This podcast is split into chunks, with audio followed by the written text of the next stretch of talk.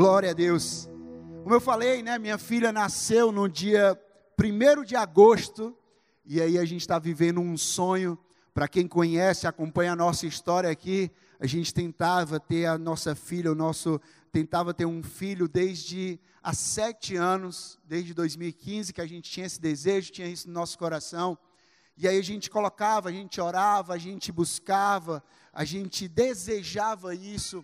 E durante esse tempo foi um tempo de espera, foi um tempo de preparo, foi um tempo onde Deus trabalhou na minha vida, na vida da Roberta, na gente como casal, na gente como família.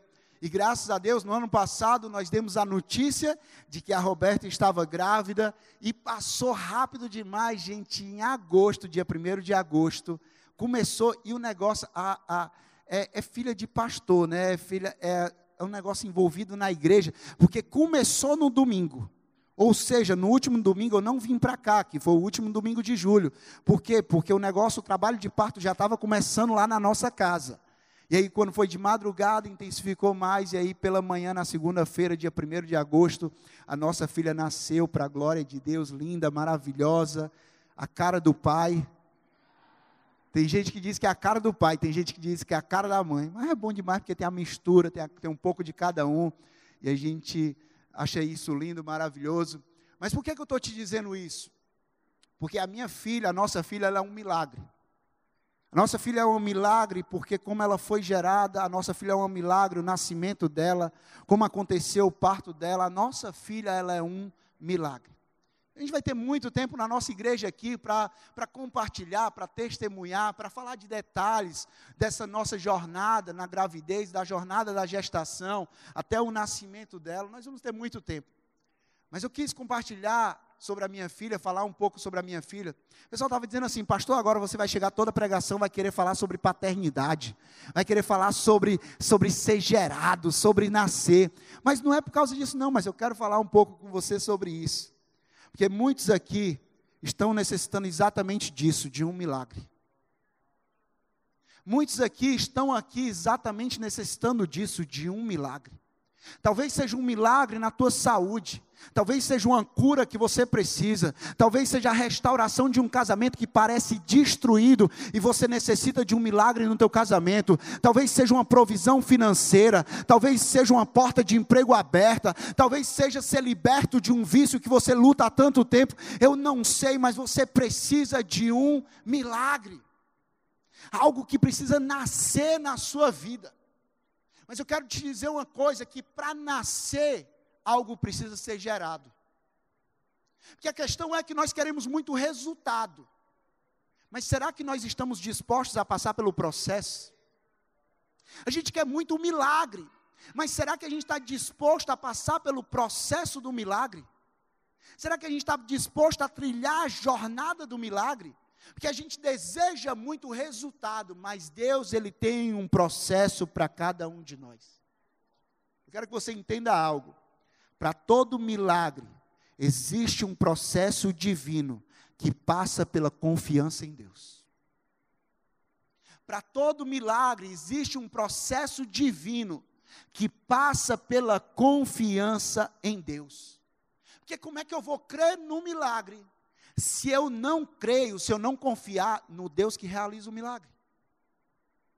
Como é que eu vou crer? Não, Rafael, eu creio, eu desejo, eu busco o milagre, se eu não confiar no Deus que realiza o milagre. E você sabe qual é o maior inimigo da confiança, da nossa confiança em Deus? O tempo. Porque a gente fala assim, não, Deus disse, Deus falou, Deus me falou, Deus disse, mas o tempo à espera nos faz deixar de confiar em Deus. Porque a gente passa a olhar muito mais para o tempo do que olhar para o Deus que é o Senhor do tempo. E a gente olha e fala assim: não, já passou muito tempo, já passou muitos anos, já se passaram muitos anos, já se passaram muitos anos e eu ainda não casei, já se passaram muitos anos e eu ainda não fui curado, já se passaram muitos anos e eu ainda não fui liberto, já se passaram muitos anos e o meu negócio não prospera, já se passaram muitos anos. A gente fala assim: o meu milagre não veio. Minha pergunta para você é: você está focado que já passaram muitos anos? Ou você está procurando saber o que é que Deus quer fazer com você nesses anos? O que é que Deus quer trabalhar na tua vida nesses anos? que a gente para para reclamar demais do tempo que está demorando. Mas deixa eu te falar uma coisa: Eclesiastes fala que há um tempo determinado para cada coisa. Há um tempo determinado para esse milagre na tua vida. Deus já tem um tempo determinado. Deus ele tem um como e Deus ele tem um quando. Agora a questão é que às vezes a gente quer saber já o quando, mas Deus não disse. E aí o que é que você vai fazer? Confiar em Deus, que Ele tem um tempo determinado para a restauração do nosso casamento, que Ele tem um tempo determinado para essa cura, que Ele tem um tempo de determinado para essa libertação, para essa porta de emprego que vai ser aberta, para essa provisão financeira. Ele tem um tempo determinado. Como é que o meu milagre será gerado? E então nascerá. Ah, Rafael, entendi que precisa nascer. Mas para nascer precisa ser gerado, como um filho que para nascer ele precisa ser gerado.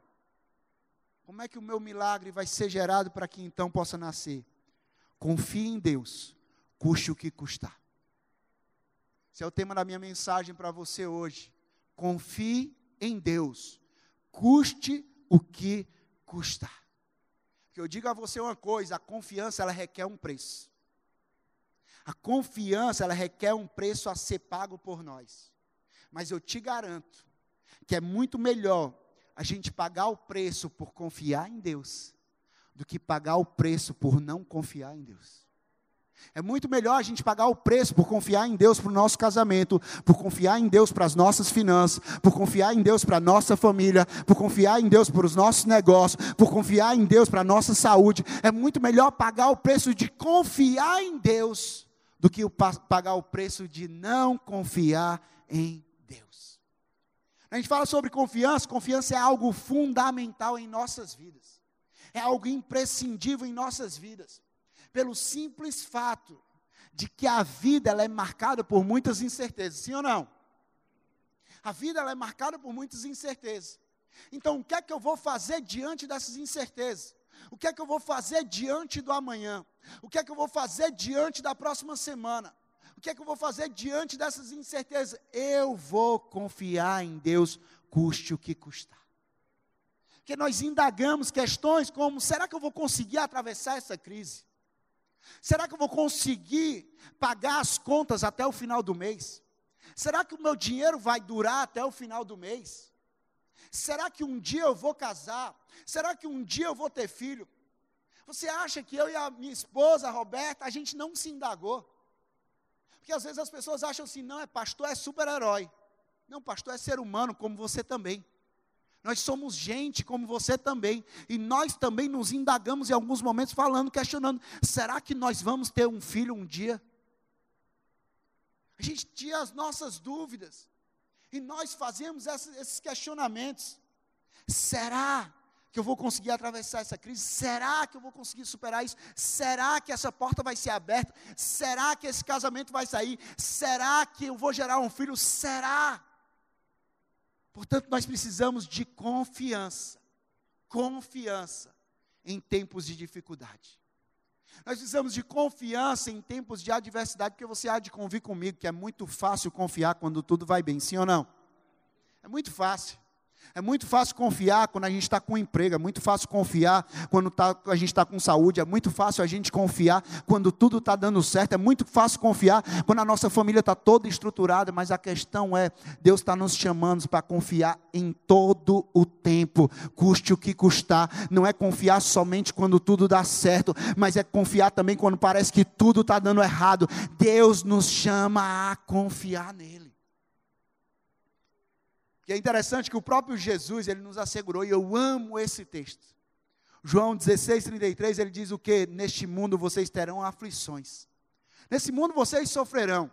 Jesus ele não prometeu um mar de rosas para mim para você. Não, olha, não vai ter problema, não vai ter dificuldade, não vai ter sofrimento. Não, Jesus diz: olha, nesse mundo vocês vão ter aflições. Nesse mundo vocês vão sofrer. Nesse mundo vocês vão ter dificuldades.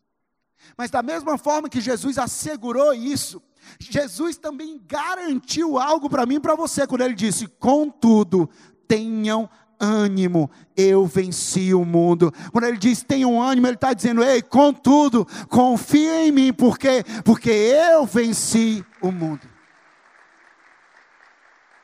Está dizendo aqui, você pode passar por todos esses sofrimentos, mas deixa eu te falar uma coisa. Com Cristo Jesus é vencer ou vencer. Porque você está falando de um Deus que ele não perde uma batalha. Você pode pensar, olhar para a tua vida e falar assim: não, eu estou sendo vencido por isso aqui. Ah, meu amigo, Deus não terminou com você, Deus não terminou com a tua família, Deus não terminou com o teu casamento, Deus não terminou a obra na tua vida. Com Cristo Jesus é vencer ou vencer. E ele diz que em Cristo, quando nós confiamos em Cristo, nós somos mais do que vencedores.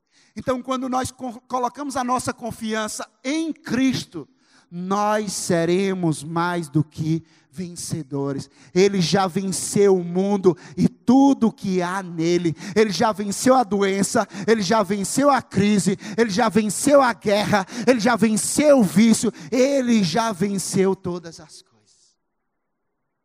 Independente das nossas circunstâncias, a nossa confiança, ela precisa permanecer inabalável em Jesus. Salmos 20, versículo 7, diz assim: Alguns confiam em carros, outros em cavalos, mas nós confiamos no nome do nosso Senhor, o nosso Deus. A Thay, ela orou aqui, ela falou sobre confiança. A minha pergunta para você é: em quem é que você tem confiado? A Thay fez essa pergunta, e eu reforço essa pergunta para você: em quem é que você tem confiado? Você está confiando no seu salário? Você está confiando no seu trabalho? Você está confiando em uma pessoa específica? Você está confiando em um relatório? Você está confiando em um diagnóstico? Em quem que você tem confiado? Porque existem uns que confiam em carros e cavalos. Existem uns que confiam no dinheiro, existem uns que confiam no trabalho, existem uns que confiam no diagnóstico, existem uns que confiam no relatório, existem uns que confiam no jornal, mas eu, porém, confio no Senhor Todo-Poderoso, no dono de todas as coisas. Nós confiamos no Senhor. O convite é esse. Confie em Deus, custe o que custar. Nós podemos confiar em Jesus porque Ele é imutável.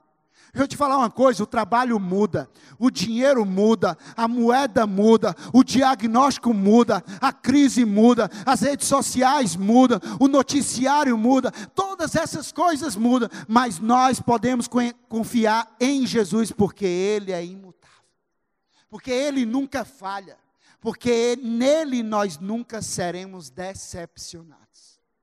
Salmos 9, versículo 9 e 10, diz assim: O Senhor, diga comigo, o Senhor. O Senhor é refúgio para os oprimidos, uma torre segura na hora da adversidade. Os que conhecem o teu nome confiam em ti, pois tu, Senhor, jamais abandona os que te buscam. Deus te trouxe hoje aqui para dizer: ei, o Senhor não é o trabalho, o Senhor não é o dinheiro, o Senhor não é o jornal, o Senhor não é um governo, o Senhor é refúgio para os oprimidos. O Senhor é torre forte para a sua vida. O Senhor é segurança para aqueles que confiam nele.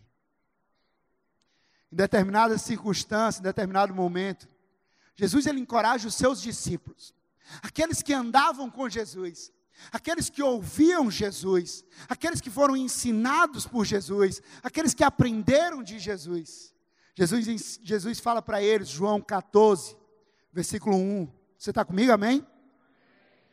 Você está recebendo, amém? João 14, 1. Ele diz assim: Não se perturbe o coração de vocês. E quantos aqui, vamos ser sinceros, gente? Quantos aqui, em alguns momentos, o nosso coração fica perturbado? O nosso coração fica perturbado quando chega um boleto. O nosso coração fica perturbado quando a gente recebe uma ligação. O nosso coração fica perturbado com um diagnóstico médico. O nosso coração fica perturbado com algo que tem acontecido com alguém na nossa família. O nosso coração fica perturbado com um vício que a gente está lidando. O nosso coração fica perturbado com uma depressão, com uma ansiedade, com uma síndrome do pânico. Nosso coração fica perturbado. Mas Jesus diz: não se perturbe o coração de vocês. Então o que, é que a gente vai fazer? Creiam em Deus, creiam também em mim. Confiem em Deus, confiem também em mim. É isso que eu e você nós precisamos fazer. E como é que nós vamos confiar em Deus? Como é que nós vamos confiar em Jesus? Para que o nosso coração não venha se perturbar, para que a gente não seja levado por essas perturbações do coração, mas que nós sejamos levados por Deus. Primeiro, confie na palavra de Deus. Confie na palavra de Deus. Porque durante a nossa vida, muitas vozes se achegam ao nosso coração. Durante a nossa jornada, muitas vozes vão ser faladas para a minha vida e para a sua vida. É a voz de um familiar, é, o, é, a voz da sociedade, é a voz da crise, é a voz do divórcio, é a voz do mundo, é a voz do pecado, é a voz do diabo, é a voz. Muitas vozes vão sendo faladas para mim e para você. Minha pergunta para você é: qual é a voz que você tem escutado? Qual é a voz que você tem dado ouvidos na tua vida? A voz que diz: olha, olha ao redor, nada mudou. Nada mudou no teu casamento, nada mudou com os teus filhos, nada mudou na tua profissão, nada mudou na tua vida financeira. Qual é a voz que você está ouvindo? A voz do medo que diz: olha a circunstância, olha o que é está acontecendo, olha o que é que te espera. Qual é a voz que você está ouvindo? Em meio a tantas vozes, nós precisamos nos apegar na voz que não vem na terra, mas a voz que vem do céu. Eu e você nós precisamos nos apegar, meu amigo, não é em qualquer voz, não é na voz que vem dessa terra, mas é na voz que procede de, do céu, é na voz que vem de Deus, é na voz que vem do próprio Deus, é nessa voz que nós temos que nos apegar. Porque essa é a única palavra que ela resiste ao teste do tempo. Essa é a única palavra que vai resistir ao teste do tempo e vai permanecer imutável. Que isso não sou eu que estou dizendo para você, é o próprio Deus que diz.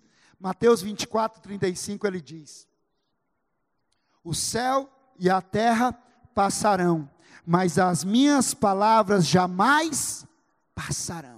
Ei, a crise vai passar, o divórcio ele vai passar, o vício ele vai passar, esse pecado ele vai passar, esse problema ele vai passar, essa adversidade ela vai passar, essa crise financeira ela vai passar, essa doença ela vai passar. Mas deixa eu te falar uma coisa que não passa, a minha palavra jamais passará. A palavra de Deus deve ser o firme fundamento do cristão em quem nós ancoramos a nossa vida, em quem nós alicerçamos a nossa vida, em quem nós fundamentamos a nossa vida. Eu vou estar alicerçado é naquilo que disse Deus. Não é no que um familiar meu me disse, não é no que um amigo meu me disse. Ah, Rafael, quer dizer que você vai negligenciar tudo que estão falando, você vai desvalorizar tudo que estão falando? Não. Eu vou ouvir, mas o meu filtro se chama palavra de Deus. Se está falando e está alinhado à palavra de Deus, eu vou trazer para mim. Se está falando e não está alinhado com a palavra de Deus, eu abro mão disso. Por quê? Porque a minha vida ela está ancorada na palavra de Deus. A minha vida ela está alicerçada na palavra de Deus. A minha vida ela está firmada na palavra de Deus. Eu me levanto não é na palavra de um médico. Eu me levanto não é na palavra de uma pessoa qualquer. Eu não me levanto não é na palavra de um youtuber. Eu me levanto não é na palavra de um amigo. Eu me levanto diante da palavra daquele que é o Todo-Poderoso. E aí o que é que acontece? Mateus 7, 24 e 25 diz: Portanto, quem ouve estas minhas palavras e as pratica, é como um homem prudente que construiu, edificou, alicerçou a sua casa sobre a rocha. Caiu a chuva, transbordaram os rios, sopraram os ventos e deram contra aquela casa, e ela não caiu, porque tinha seus alicerces na rocha. Porque tinha os seus alicerces na palavra. Quando você ouve e confia na palavra de Deus, você colhe as promessas de Deus. É isso que o apóstolo Tiago ele diz, ele ensina. Tiago 1:25 diz assim: Mas o homem que observa atentamente a lei perfeita do Senhor, que traz liberdade, a palavra do Senhor, e persevera na prática dessa lei, dessa palavra, não esquecendo o que ouviu, mas praticando, será feliz naquilo que fizer. Quantos aqui querem ser felizes naquilo que fazem? Deixa eu te falar uma coisa: felicidade não está em um emprego, felicidade não está em um salário, Felicidade não está em um relacionamento. Felicidade tem nome, o nome é Jesus Cristo. Nós vamos ser felizes quando, quando nós praticarmos a palavra de Deus. Nós vamos ser felizes quando, quando nós alicerçarmos a nossa vida na palavra de Deus. Nós vamos ser felizes quando, quando nós não abrirmos mão da palavra de Deus. Durante a crise, a adversidade, eu digo a você uma coisa: escolha confiar na palavra de Deus que é muito fácil confiar na palavra quando a gente está no pico. Mas eu quero te convidar a confiar na palavra também quando você está no vale. Confia na palavra quando você está no pico, mas também confia na palavra quando você está no vale, na adversidade, na dificuldade, no sofrimento. Confie na perfeição da Sua palavra, no poder da Sua palavra.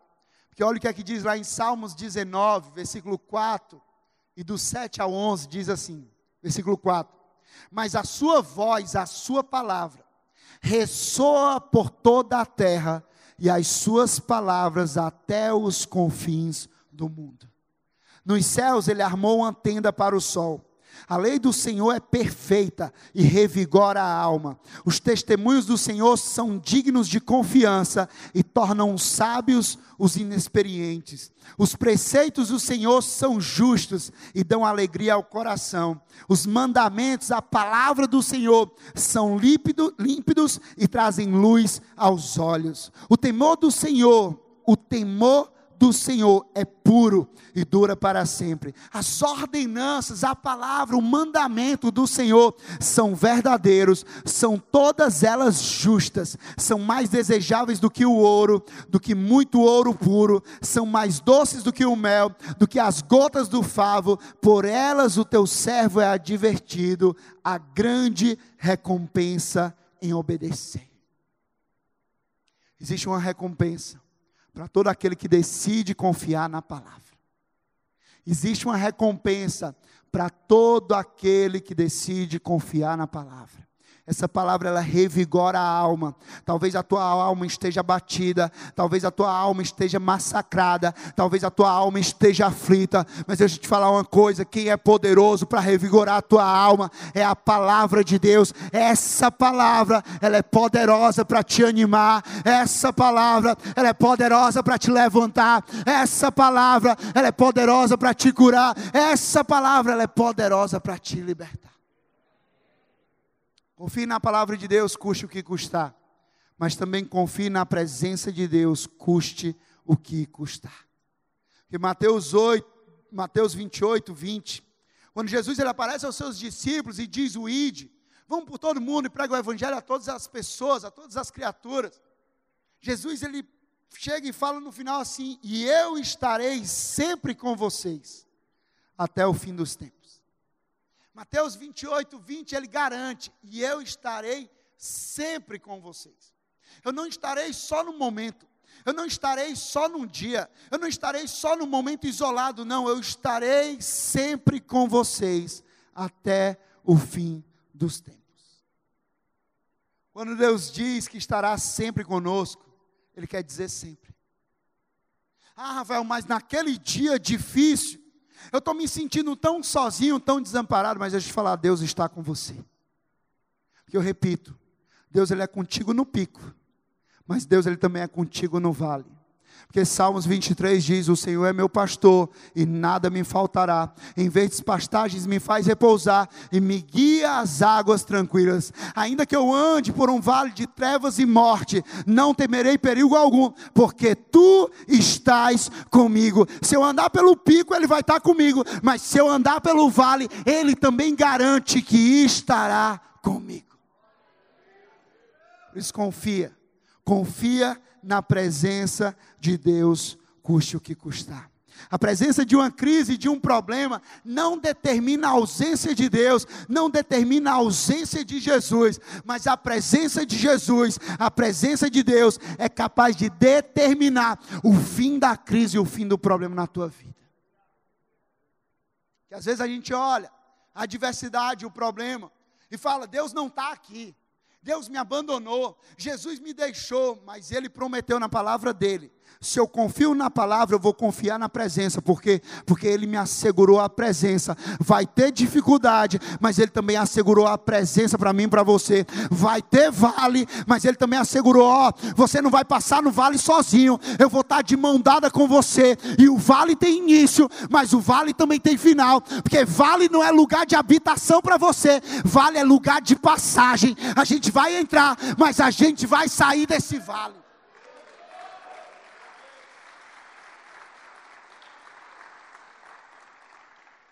Nós temos a confiança na palavra de Deus, porque Ele mesmo está conosco.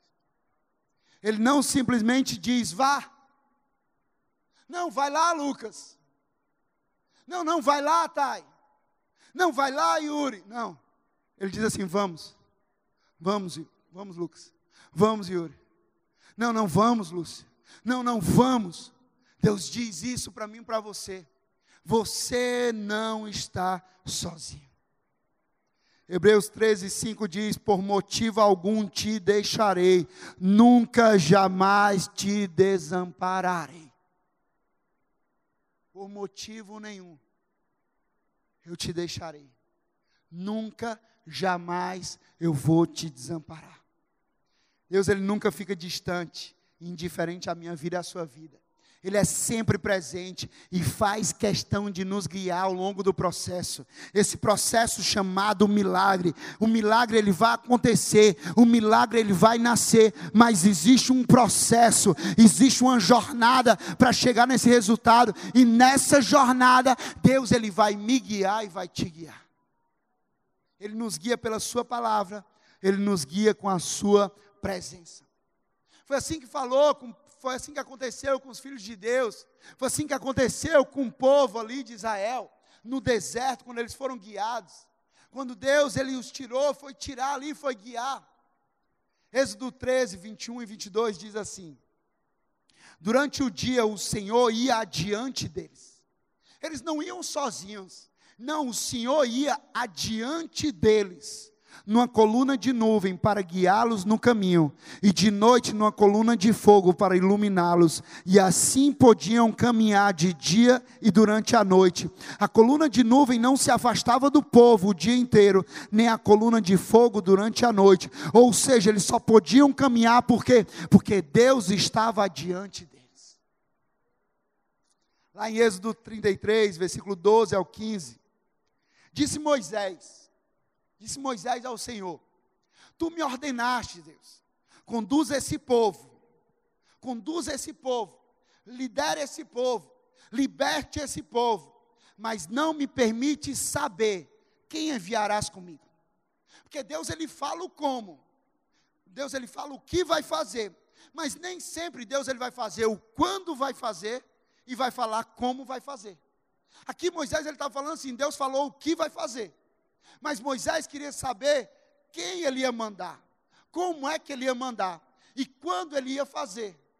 Ele continua assim: Disseste, eu o conheço pelo nome, e de você tenho me agradado. Se me vês com agrado, revela-me os teus propósitos, para que eu te conheça e continue sendo aceito por ti.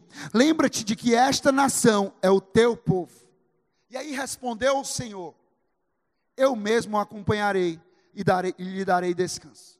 Diante desse questionamento de Moisés, Deus ele respondeu como? Ei Moisés, entenda algo. Eu mesmo o acompanharei e lhe darei descanso. Deus estava respondendo todos os questionamentos de Moisés com a presença dele, dizendo: Ei Moisés, saiba de uma coisa, a minha presença não vai te faltar. E aí Moisés ele fala em seguinte: Então Moisés lhe declarou: Se não fores, se não fores conosco, não nos envie. É isso que eu e você nós precisamos. O que nós precisamos é disso. Ah, se o Senhor não for, nós não iremos. Mas uma coisa nós vamos fazer: se o Senhor disse na Sua palavra, e o Senhor prometeu a presença, e o Senhor for comigo nisso aqui, não importa. Se ninguém vai, não importa o que estão dizendo, se o Senhor vai comigo, eu vou, porque porque eu não estou indo sozinho, o Senhor está indo adiante de mim, o Senhor está me guardando, o Senhor está me guiando no meu trabalho, na minha faculdade, com os meus amigos, na minha família, no meu casamento, o Senhor é comigo. É disso que eu e você nós precisamos, dessa certeza da presença. Assim também como aconteceu com os amigos de Daniel, Sadraque, Mesaque e Abidnego. Eles entram ali numa fornalha, aquecida de forma como nunca antes. E aí eles entram ali com a confiança de que, ah, meu amigo, se Deus nos livrar, Amém. Se Deus não nos livrar, nós vamos continuar louvando o nome do Senhor, porque uma certeza nós temos: nós vamos entrar nessa fornalha, mas nós não estaremos sozinhos. E foi exatamente o que isso que aconteceu. Eles entraram na fornalha, três homens, Sadraque, Mesaque e Abidnego. E ali o povo olha e fala assim: Ei, o que é que está acontecendo? Porque não tem três, existe quatro, porque existe um quarto homem ali na fornalha, que é o Deus Todo-Poderoso, a presença de Deus. É isso que eu e você nós precisamos saber: você vai ser lançado nas fornalhas da vida, mas você não vai estar sozinho. Ah, pastor, me lançaram na fornalha do meu trabalho, a fornalha da minha faculdade, a fornalha com os meus amigos, a fornalha aqui no meu trabalho. Ah, meu amigo, você não está sozinho. Existe um Deus que não te, te abandona, existe um Deus que não te desampara, existe um Deus que te protege, que te guarda, que mal nenhum vai te acontecer essa presença que eu e você nós precisamos confiar. Não deixe a sensação de solidão roubar sua confiança em Deus. Porque nós não vivemos por sensações, nós vivemos por convicções.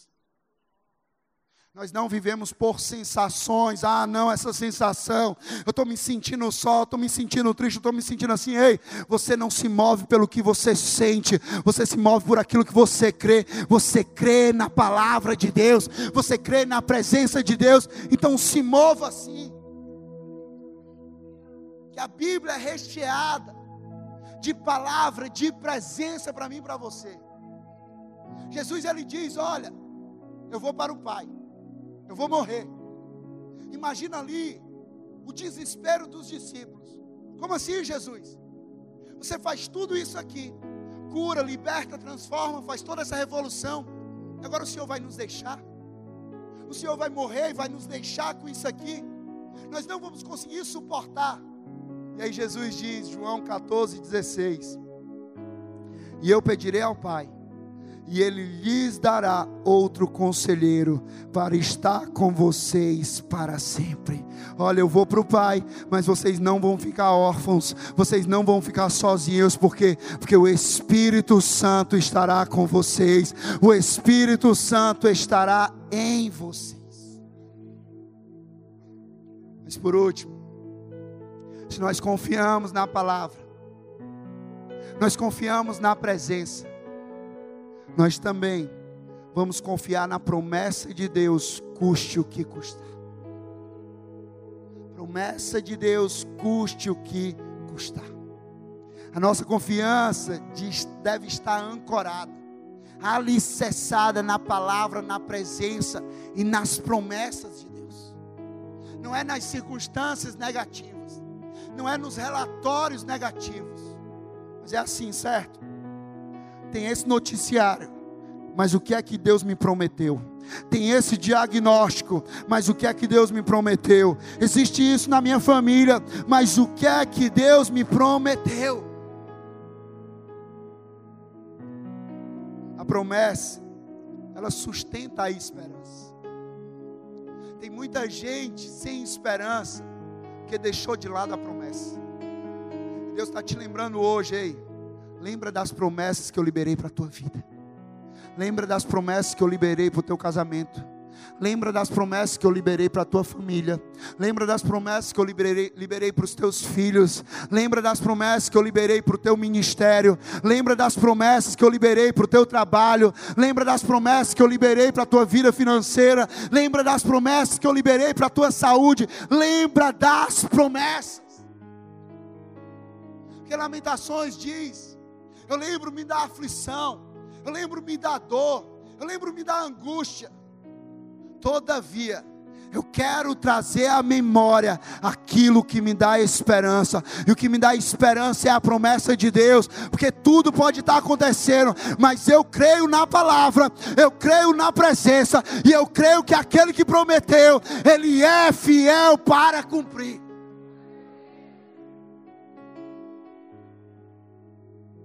E nós devemos correr a corrida da fé, com os olhos fixos em Jesus com os olhos fitos em Jesus.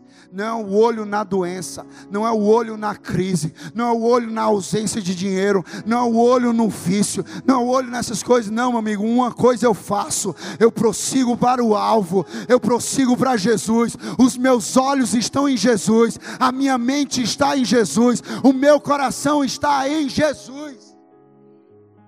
Porque Números 23, 19 diz: Deus Deus ele não é homem para que minta, nem filho do homem para que se arrependa.